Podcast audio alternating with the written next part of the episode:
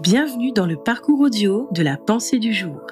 Installez-vous confortablement et prenons ensemble un temps de pause avec Dieu.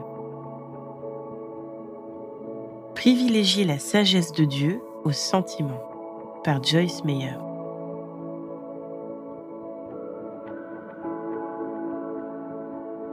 Car c'est le Seigneur qui donne la sagesse, et de sa bouche viennent connaissance et raison. Proverbe 2, verset 6.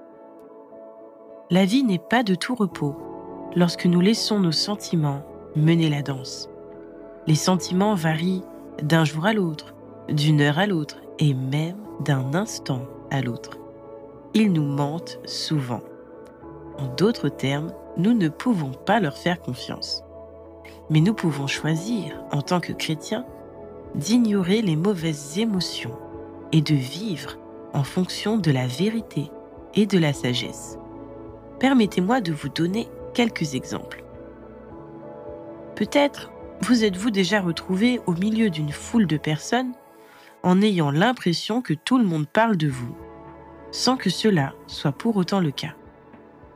Peut-être avez-vous l'impression que personne ne vous comprend, mais ce n'est pas forcément la vérité. Vous pouvez vous sentir incompris, mal aimé, et peut-être même maltraité, mais cela ne signifie pas que vous l'êtes. Ce ne sont que des sentiments.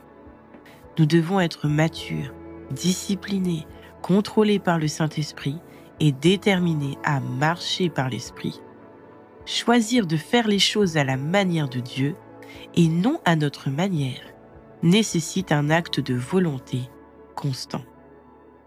Même si nous pouvons nous sentir occasionnellement bombardés d'émotions négatives, nous ne pouvons pas permettre à ces émotions de contrôler et de gâcher notre vie. Nous pouvons, au contraire, choisir de suivre la sagesse, la connaissance et la compréhension divine dans nos situations.